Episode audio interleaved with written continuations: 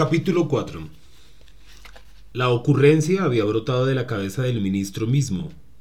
Era, por cualquier lado que se le examinara, una idea feliz, incluso perfecta, tanto en lo referente a los aspectos meramente sanitarios del caso como a sus implicaciones sociales y a sus derivaciones políticas. Mientras no se aclarasen las causas, o, para emplear un lenguaje adecuado, la etiología del mal blanco, como gracias a la inspiración de un asesor imaginativo lo malsonante la palabra ceguera sería designada. Mientras no se encontraba para aquel maltratamiento y cura, y quizá una vacuna que previniera la aparición de casos futuros, todas las personas que se quedaran ciegas y también quienes con ellas hubieran tenido contacto físico o proximidad directa serían recogidas y aisladas para evitar así ulteriores contagios que, de verificarse, se multiplicarían según lo que matemáticamente es costumbre denominar progresión geométrica. Quod eran demonstratum, concluyó el ministro. En palabras, al alcance de todo el mundo, se trataba de poner en cuarentena a todas aquellas personas, de acuerdo con la antigua práctica, heredada de los tiempos del cólera y de la fiebre amarilla, cuando los barcos contaminados o simplemente sospechosos de infección tenían que permanecer apartados 40 días, hasta ver, estas mismas palabras, hasta ver, intencionales por su tono, pero civilinas por faltarle otras fueron pronunciadas por el ministro, que más tarde precisó su pensamiento. Quería decir que tanto pueden ser cuarenta días como cuarenta semanas o cuarenta meses o cuarenta años. Lo que es preciso es que nadie salga de allí. Ahora hay que decidir dónde los metemos. Señor ministro, dijo el presidente de la Comisión de Logística y Seguridad, nombrada al efecto con toda prontitud, que debería encargarse del transporte, aislamiento y auxilio a los pacientes. ¿De qué posibilidades inmediatas disponemos? quiso saber el ministro. Tenemos un manicomio vacío, en desuso, a la espera de destino, unas instalaciones militares que dejaron de ser utilizadas como consecuencia de la reciente reestructuración del ejército, una feria industrial en fase adelantada de construcción y ahí también, y no han conseguido explicarme por qué, un hipermercado en quiebra. Y, en su opinión, ¿cuál serviría mejor a los fines que nos ocupan? El cuartel es lo que ofrece mejores condiciones de seguridad, naturalmente. Tiene, no obstante, un inconveniente, es demasiado grande, y la vigilancia de los internos sería difícil y costosa. Entiendo. En cuanto al hipermercado, habría que contar, probablemente, con impedimentos jurídicos diversos, cuestiones legales a tener en cuenta. ¿Y la feria? La feria, señor ministro, Creo que sería mejor no pensar en ella. ¿Por qué? No le gustaría al Ministerio de Industria. Se han invertido allí millones. ¿Qué el manicomio? Sí, señor ministro, el manicomio. Pues el manicomio. Sin duda es el edificio más adecuado porque, aparte de estar rodeado de una tapia en que todo su perímetro, tiene la ventaja de que se compone de dos alas, una que destinaremos a los ciegos propiamente dichos y otra para los contaminados, aparte de un cuerpo central que servirá, por así decir, de tierra de nadie, por donde los que se queden ciegos podrán pasar hasta juntarse a los que ya lo están. Veo un problema. ¿Cuál, señor ministro? Nos veremos obligados a meter allí personal para orientar las transferencias y no creo que haya voluntarios. No creo que sea necesario, señor ministro. A ver, explíquese. En caso de que uno de los contaminados se quede ciego, como es natural que ocurra antes o después, los que aún conservan la vista lo echarán de allí de inmediato. Es verdad. Del mismo modo que no permitirían la entrada de un ciego que quisiera cambiar de sitio. Bien pensado. Gracias, señor ministro. ¿Podemos, pues, poner en marcha el plan? Sí. Tiene carta blanca. La comisión actuó con rapidez y eficacia. Antes de que anocheciera ya habían sido recogidos todos los ciegos de que había noticia y también cierto número de posibles contagiados. Al menos aquellos a quienes fue posible identificar y localizar en una rápida operación de rastreo ejercida sobre todo en los medios familiares y profesionales de los afectados por la pérdida de visión. Los primeros en ser trasladados al manicomio desocupado fueron el médico y su mujer. Había soldados de vigilancia. Se abrió el portalón para que los ciegos pasaran y luego fue cerrado de inmediato. Sirviendo de pasamanos, una gruesa cuerda iba del portón de entrada a la puerta principal del edificio. Sigan un poco hacia la derecha. Ahí hay una cuerda. Agárrenla. Y síganla siempre, hacia adelante, hacia adelante, hasta los escalones. Los escalones son seis, advirtió un sargento. Ya en el interior la cuerda se bifurcaba, una hacia la izquierda, otra hacia la derecha. El sargento gritó Atención. Su lado es el derecho. Al tiempo que arrastraba la maleta, la mujer guiaba al marido hacia la sala más próxima a la entrada. Era amplia, como una enfermería antigua, con dos filas de camas pintadas de un gris ceniciento, pero ya con la pintura descascarillada. Las mantas, las sábanas y las colchas eran del mismo color. La mujer llevó al marido al fondo de la sala, lo hizo sentarse en una de las camas y le dijo No salgas de aquí, voy a ver cómo es esto. Había más salas, corredores largos y estrechos, gabinetes que habrían servido como despacho de los médicos, letrinas, empercudidas, una cocina que conservaba un heledor de mala comida, un enorme refectorio con mesas forradas de zinc, tres celdas acolchadas hasta la altura de dos metros y cubiertas de láminas de corcho a partir de ahí. Detrás del edificio había un cercado abandonado, un jardín con árboles descuidados. Los troncos parecían desollados. Se encontraba basura por todas partes. La mujer del médico volvió hacia adentro. En un armario medio abierto encontró camisas de fuerza. Cuando llegó junto al marido le preguntó, ¿A que no eres capaz de imaginar a dónde nos han traído? No, iba a añadir, a un manicomio, pero él se adelantó. Tú no estás ciega, no puedo permitir que te quedes aquí. Sí, tienes razón, no estoy ciega. Voy a pedirles que te lleven a casa. Les diré que los engañaste para quedarte conmigo. No vale la pena. Desde donde están no te oyen. Y, aunque te oyeran, no te harían caso. Pero tú puedes ver. Por ahora. Lo más probable es que me quede también ciega un día de estos o dentro de un minuto. Vete, por favor. No insistas. Además, estoy segura de que los soldados no me dejarán poner un pie fuera. No te puedo obligar. No, amor mío, no puedes. Me quedo aquí para ayudarte y para ayudar a los que vengan. Pero no les digas que yo veo. ¿Qué otros? No creerás que vamos a ser los únicos. Esto es una locura. Debe serlo. Estamos en un manicomio. Los otros llegaron juntos. Los habían recogido en sus casas, uno tras otro. El del automóvil fue el primero, el ladrón que lo robó, la chica de las gafas oscuras, el niño estrábico. Ese no, a ese lo fueron a buscar al hospital al que su madre lo había llevado. La madre no venía con él, no había tenido la astucia de la mujer del médico. Decir que estaba ciega sin estarlo. Es una mujer sencilla, incapaz de mentir, ni siquiera en su beneficio. Entraron en la sala tropezando, tanteando el aire. Aquí no había cuerda que los guiase. Tendrían que ir aprendiendo a costa de su dolor. El niño lloraba, llamaba a su madre, y era la chica de las gafas oscuras la que intentaba sosegarlo. Ya viene, ya viene, le decía, y como llevaba las gafas oscuras, tanto podía estar ciega como no.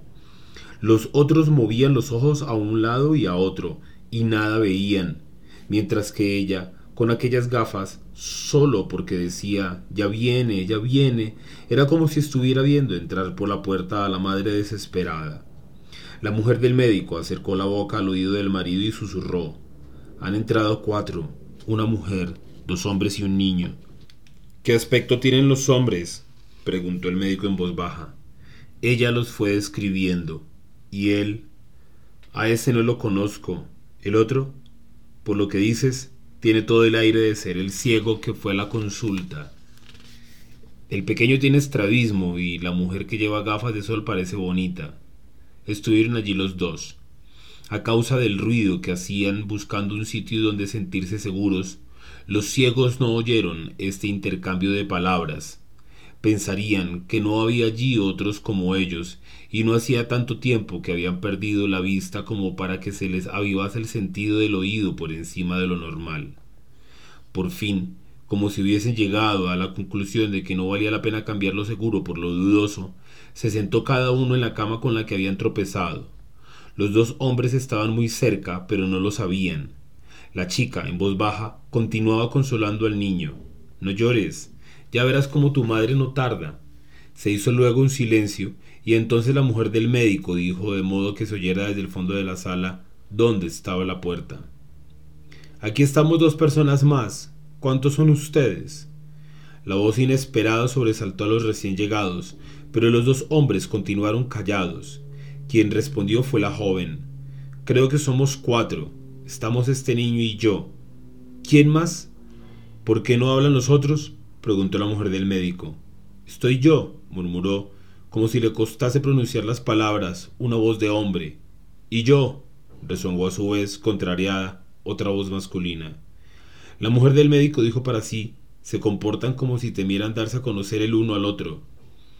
Los veía crispados, tensos, el cuello en alto, como si olfateasen algo, pero curiosamente las expresiones eran semejantes, una mezcla de amenaza y de miedo, pero el miedo de uno no era el mismo que el miedo del otro, como tampoco lo eran las amenazas.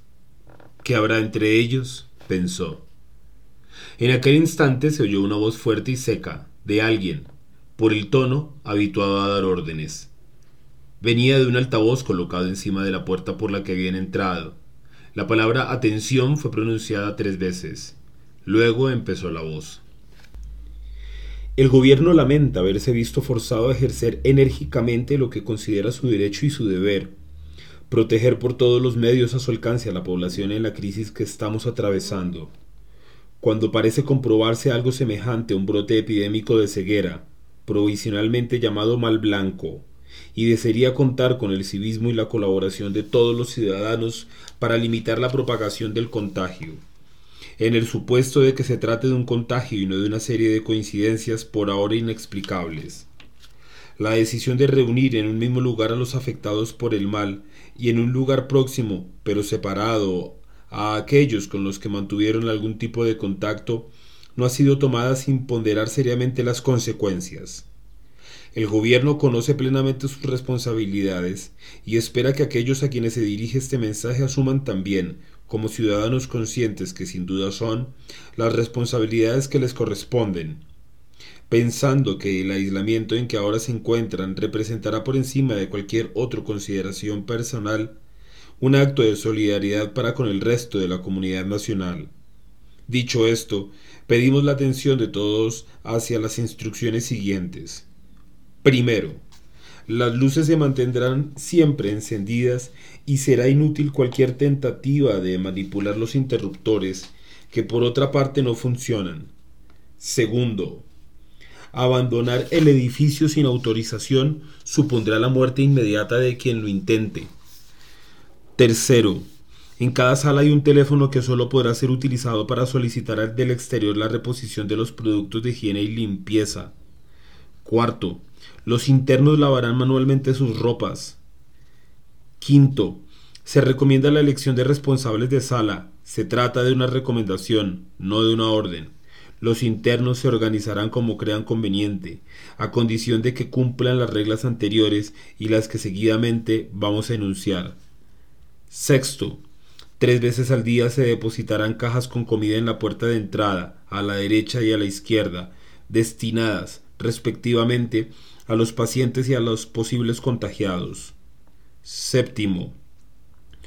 Todos los restos deberán ser quemados, considerándose restos a todo efecto, aparte de la comida sobrante, las cajas, los platos, los cubiertos, que están fabricados con material combustible. Octavo. La quema deberá ser efectuada en los patios interiores del edificio o en el cercado. Noveno. Los internos son responsables de las consecuencias negativas de la quema. Décimo. En caso de incendio, sea este fortuito o intencionado, los bomberos no intervendrán. Un décimo. Tampoco deberán contar los internos con ningún tipo de intervención exterior, en el supuesto de que sufran cualquier otra dolencia y tampoco en el caso de que haya entre ellos agresiones o desórdenes. Duodécimo. En caso de muerte, Cualquiera que sea la causa, los internos enterrarán sin formalidades el cadáver en el cercado. Decimotercero. La comunicación entre el ala de los pacientes y el ala de los posibles contagiados se hará por el cuerpo central del edificio, el mismo por el que han entrado. Decimocuarto. Los contagiados que se queden ciegos se incorporarán inmediatamente al ala segunda, en la que están los invidentes. Decimoquinto. Esta comunicación será repetida todos los días, a esta misma hora, para conocimiento de los nuevos ingresados. El gobierno y la nación esperan que todos cumplan con su deber. Buenas noches. En el silencio que siguió a estas palabras se oyó la voz del niño. Quiero ver a mi madre, pero las palabras fueron articuladas sin expresión, como un mecanismo repetidor automático que antes hubiera dejado en suspenso una frase, y ahora, fuera de tiempo, la soltase.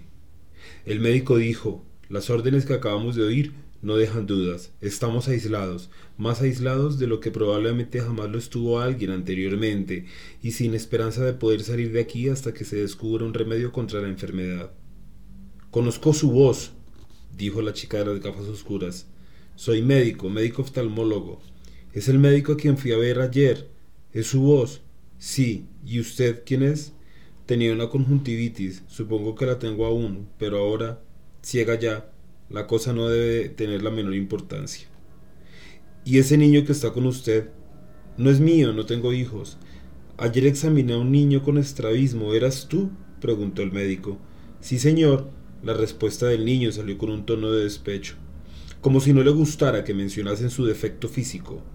Y tenía razón, que defectos tales, estos y otros, solo por el hecho de hablar de ellos pasan de males perceptibles a males evidentes. ¿Hay alguien a quien no conozca? volvió a preguntar el médico. Está aquí el hombre que fue ayer a mi consultorio acompañado por su esposa, el que se quedó ciego de repente cuando iba en su coche. Soy yo, respondió el primer ciego. Hay otra persona aún que diga quién es, por favor. Nos han obligado a vivir juntos, no sabemos por cuánto tiempo. Es indispensable que nos conozcamos unos a otros. El ladrón del coche murmuró entre dientes, sí, sí. Creyó que aquello era suficiente para confirmar su presencia, pero el oculista insistió. La voz suena como de alguien relativamente joven. Usted no es el enfermo de avanzada edad, el que tenía catarata en un ojo. No, doctor, no lo soy. ¿Y cómo se quedó ciego? Iba por la calle y qué más, nada más, iba por la calle y me quedé ciego. El médico abría la boca para preguntar si su ceguera era también blanca, pero se calló. ¿Para qué? ¿De qué servía? Fuese cual fuese la respuesta, blanca o negra, la ceguera, de allí no iban a salir. Tendió la mano vacilante hacia su mujer y encontró la mano de ella en el camino. La mujer le besó la cara. Nadie más podía ver esta frente marchita, la boca apagada, los ojos muertos, como de cristal, atemorizadores, porque parecían ver y no veían. También me llegará el turno, pensó, cuando, tal vez en este mismo instante, sin darme tiempo a acabar lo que estoy diciéndome, en cualquier momento, como ellos, o tal vez despierte ciega, me quedaré ciega al cerrar los ojos para dormir, y creeré que solo me he quedado dormida, Miró a los cuatro ciegos. Estaban sentados en las camas y a sus pies estaban el poco bagaje que habían podido llevarse. El niño con su mochila escolar, los otros con las maletas pequeñas, como si fueran para un fin de semana. La chica de las gafas oscuras conversaba en voz baja con el niño. En la fila del otro lado, próximos los dos, solo una cama vacía en medio. El primer ciego y el ladrón del coche se enfrentaban sin saberlo. El médico dijo, hemos oído las órdenes. Pase lo que pase, sabemos una cosa. Nadie va a venir a ayudarnos. Por eso sería conveniente que nos empezásemos a organizar ya, porque no pasará mucho tiempo antes de que esta sala se llene de gente, esta y las otras. ¿Cómo sabe que hay otras salas? preguntó la muchacha. Anduvimos un poco por ahí antes de instalarnos en esta que era la que quedaba más cerca de la puerta de entrada, explicó la mujer del médico, mientras apretaba el brazo del marido, recomendándole prudencia. Dijo la muchacha, lo mejor sería que usted, doctor, fuera el responsable. Al fin y al cabo es médico. ¿Y para qué sirve un médico sin ojos y sin medicinas? Tiene la autoridad. La mujer del médico sonrió. Creo que tendrías que aceptar si los demás están de acuerdo. Claro. Yo no creo que sea una buena idea. ¿Por qué? Por ahora solo somos seis, pero mañana, seguro, seremos más. Todos los días llegará gente. Sería apostar por lo imposible figurarse que iban a estar dispuestos a aceptar una autoridad que no han elegido y que, además, nada les puede dar a cambio de su acatamiento.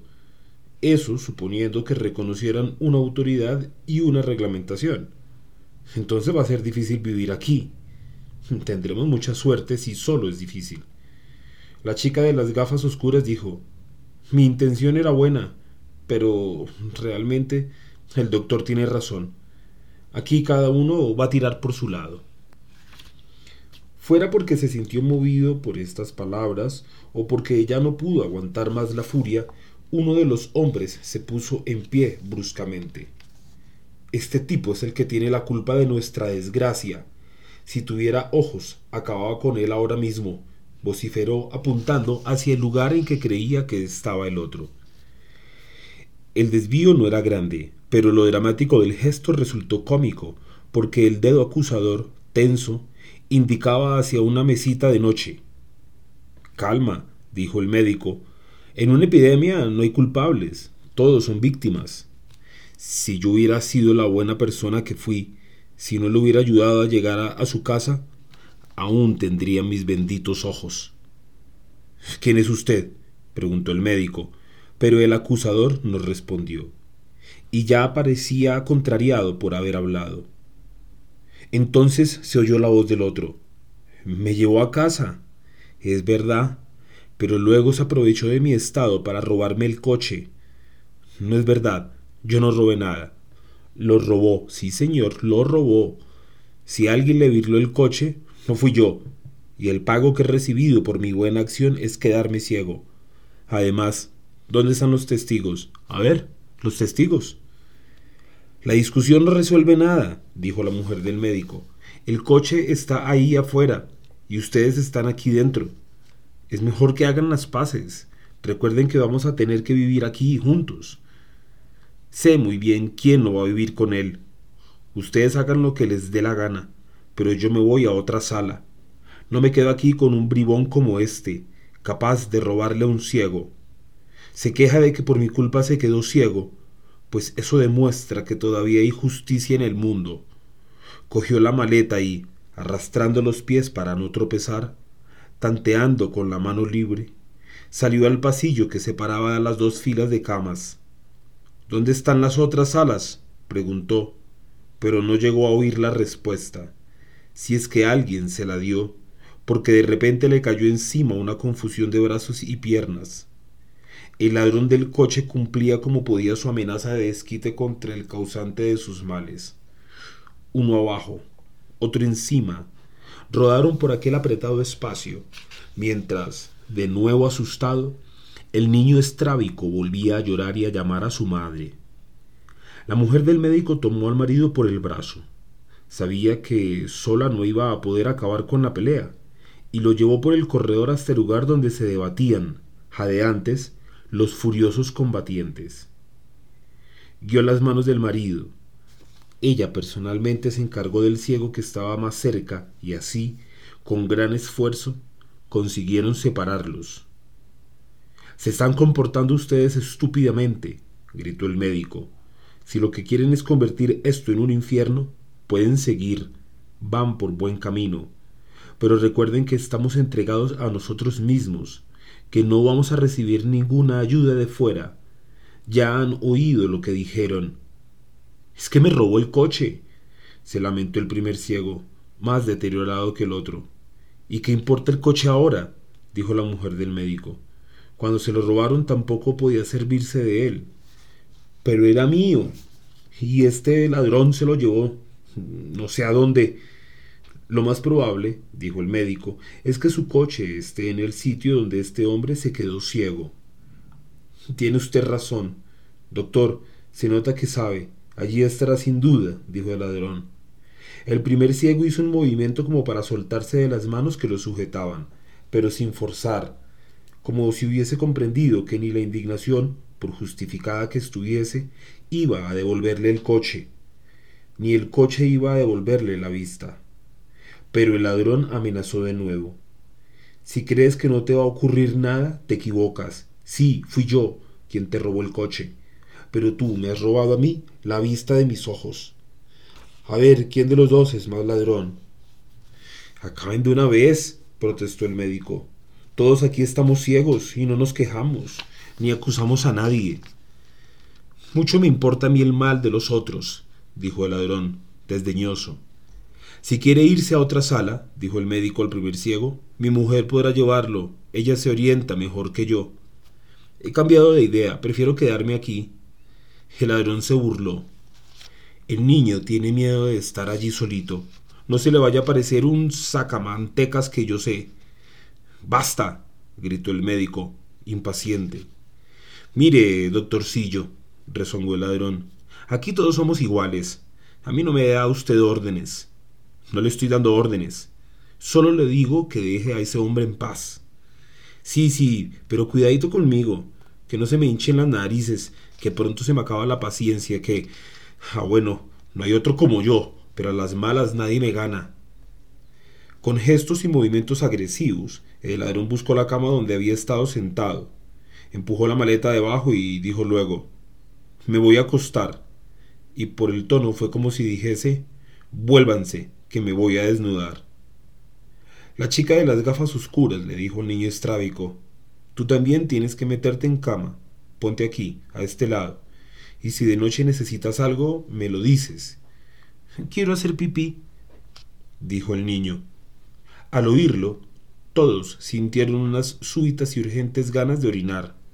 Pensaron con estas o con otras palabras. A ver cómo se resuelve eso ahora. El primer ciego palpó debajo de la cama buscando un orinal, pero, al mismo tiempo, deseando que no lo hubiera porque le daría vergüenza orinar en presencia de otras personas que no podrían verlo, desde luego, pero el ruido es indiscreto, indisimulable. Los hombres, al menos, pueden usar un truco que no está al alcance de las mujeres. En eso tienen más suerte. El ladrón se había sentado en la cama y decía ahora, mierda, a ver dónde se mea en esta casa. Ojo con las palabras, que hay un niño, protestó la chica de las gafas oscuras. Sí, guapita, pues a ver si encuentras un sitio o, verás cómo tu chiquillo se mea por las patas abajo. Dijo la mujer del médico. Tal vez pueda dar yo con los retretes. Recuerdo haber notado por ahí un olor. Yo voy con ustedes, dijo la chica de las gafas oscuras, cogiendo de la mano al niño. Mejor será que vayamos todos, observó el médico. Así sabremos el camino. Eh, te entiendo, amigo. Esto lo pensó el ladrón del coche pero no se atrevió a decirlo en voz alta. Lo que tú no quieres es que tu mujercita tenga que llevarme a mear cuando me apetezca. El pensamiento, por el segundo sentido implícito, le provocó una pequeña erección que le sorprendió, como si el hecho de estar ciego debiera tener como consecuencia la pérdida o disminución del deseo sexual. Bien, pensó, no se ha perdido todo. Entre muertos y heridos alguno escapará y, desentendiéndose de la conversación, empezó a fantasear. No le dieron tiempo. El médico ya estaba diciendo, formamos una fila, mi mujer va adelante, cada uno pone la mano en el hombro del que va ante él, así no habrá peligro de que nos perdamos.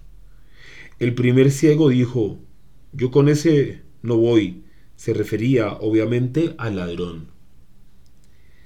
Sea porque se buscaban, sea porque se evitaban, el hecho es que apenas se podían mover en el estrecho pasillo entre las camas, tanto más cuanto que la mujer del médico tenía que actuar también como si estuviese ciega.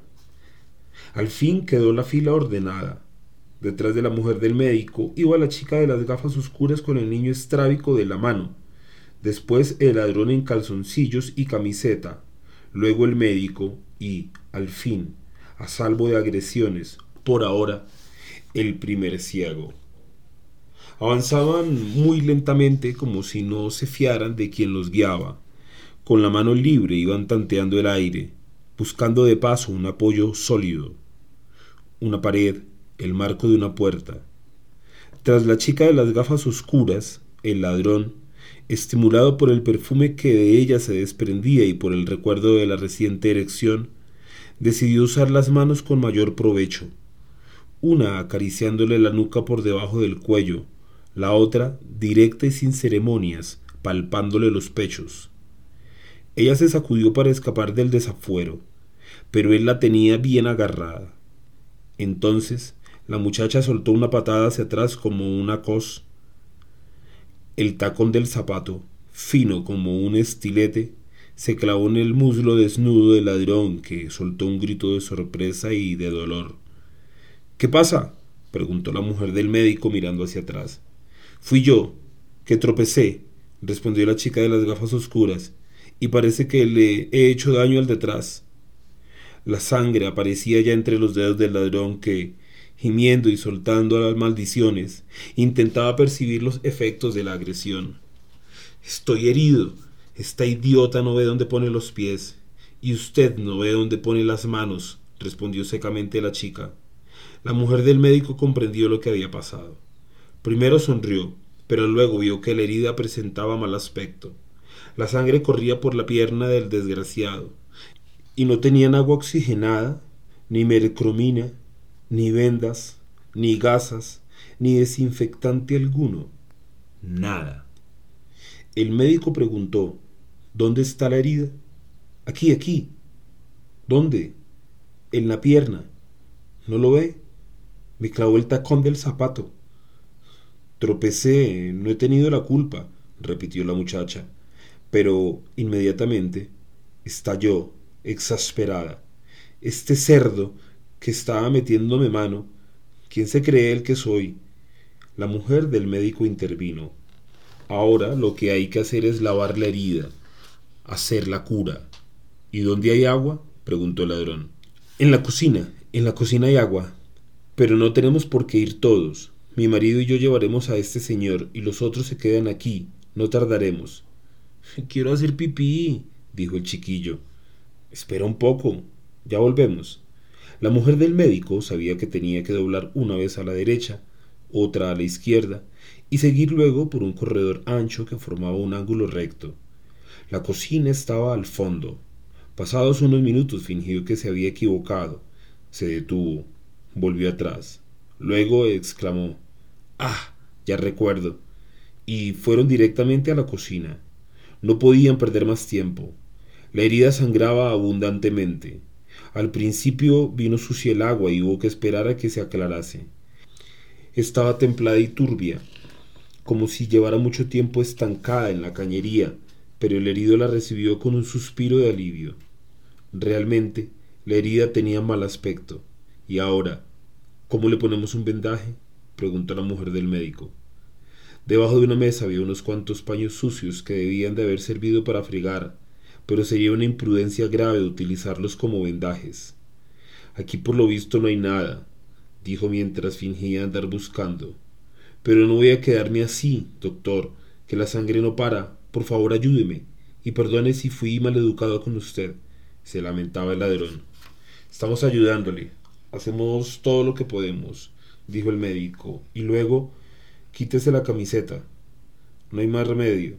El herido protestó, dijo que le hacía falta, pero se la quitó al fin. Rápidamente la mujer del médico hizo con ella un rollo, lo pasó por el muslo, apretó con fuerza y consiguió con las puntas de los tirantes y el faldón atar un nudo tosco. No eran movimientos que un ciego pudiera ejecutar fácilmente, pero ella no quiso perder más tiempo simulando. Ya había perdido demasiado cuando fingía no dar con el camino de la cocina. Al ladrón le pareció notar allí algo anormal. El médico, lógicamente, aunque fuera un oftalmólogo, era quien debería haberle hecho la cura pero el consuelo de verse tratando correctamente se sobrepuso a las dudas, en todo caso vagas, que durante un momento rozaron su conciencia. Cojeando él, volvieron hasta donde los otros estaban, y la mujer del médico vio inmediatamente que el niño estrábico no había podido aguantarse más y se había orinado en los pantalones. Ni el primer ciego, ni la muchacha de las gafas oscuras se habían dado cuenta de lo sucedido. A los pies del niño se iba ampliando un charquito de orines. Las perneras del pantalón goteaban aún, pero, como si nada hubiera pasado, la mujer del médico dijo Vamos, pues, en busca de esos retretes. Los ciegos movieron los brazos ante la cara, buscándose unos a otros, menos la chica de las gafas oscuras, que dijo inmediatamente que no quería ir delante del descarado que había intentado meterle mano.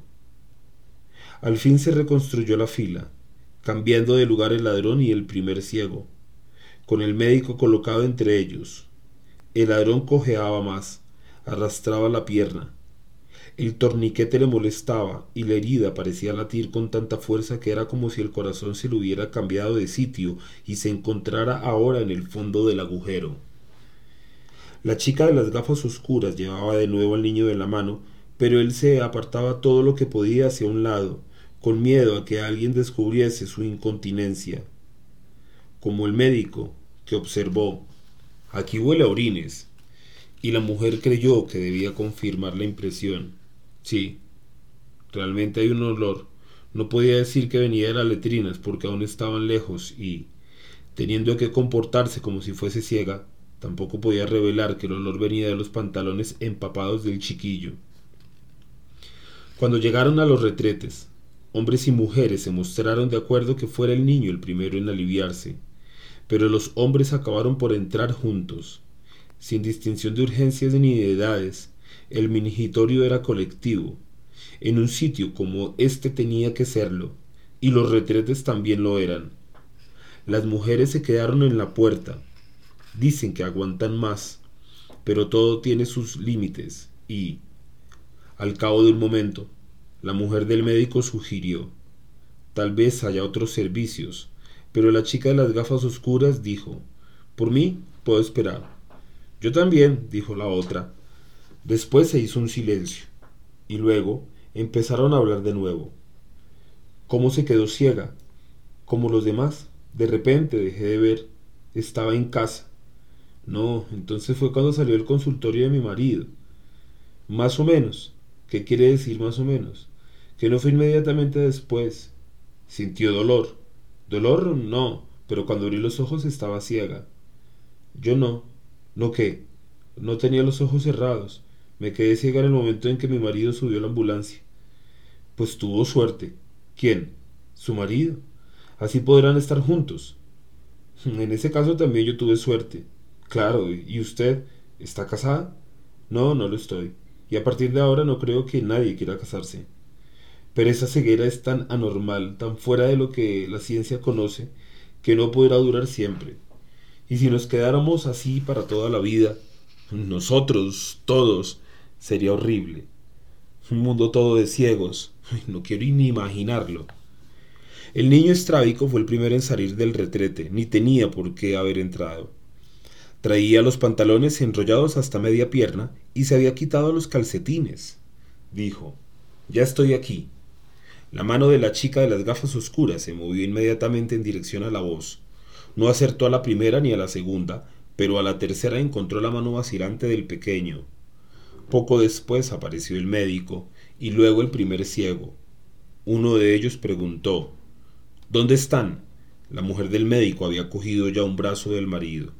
El otro brazo fue tocado y agarrado por la chica de las gafas oscuras. El primer ciego no tuvo durante unos segundos quien lo amparase. Después, alguien le puso una mano en el hombro. ¿Estamos todos? preguntó la mujer del médico. El de la pierna herida se ha quedado aliviando otra urgencia, respondió el marido. Entonces, la chica de las gafas oscuras dijo, quizá haya otros retretes. Empiezo a no aguantar más, perdonen. Vamos a ver si los hay, dijo la mujer del médico, y se alejaron con las manos cogidas. Pasados unos diez minutos, volvieron. Habían encontrado un gabinete de consulta que tenía unos servicios anejos. El ladrón salía ya del retrete.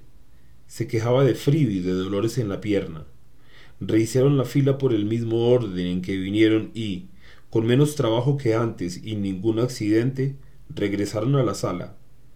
Con habilidad, sin que se notara, la mujer del médico les ayudó a alcanzar la cama correspondiente, la misma en que estaban antes, fuera de la sala, como si se tratara de algo obvio.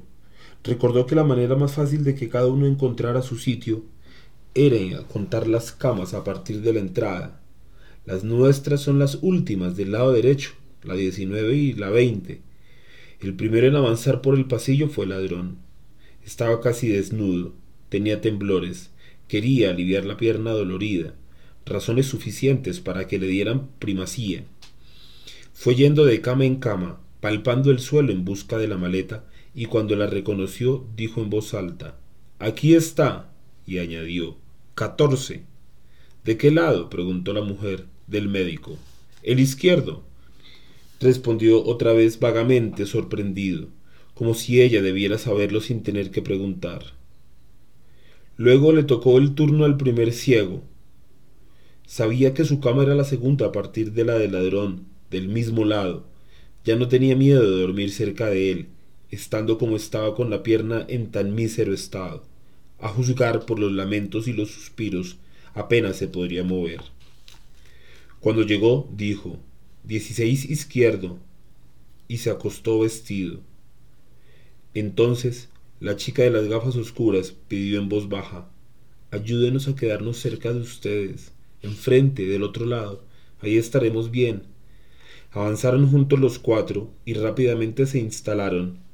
Pasados unos minutos, el niño estrábico dijo, Tengo hambre. Y la chica de las gafas oscuras murmuró, Mañana, mañana comemos, ahora duerme. Luego abrió el bolso y buscó el frasquito que había comprado en la farmacia se quitó las gafas, inclinó hacia atrás la cabeza y, con los ojos muy abiertos, guiando una mano con la otra, hizo gotear el colirio. No todas las gotas cayeron en los ojos, pero la conjuntivitis, así también tratada, no tardará en curarse.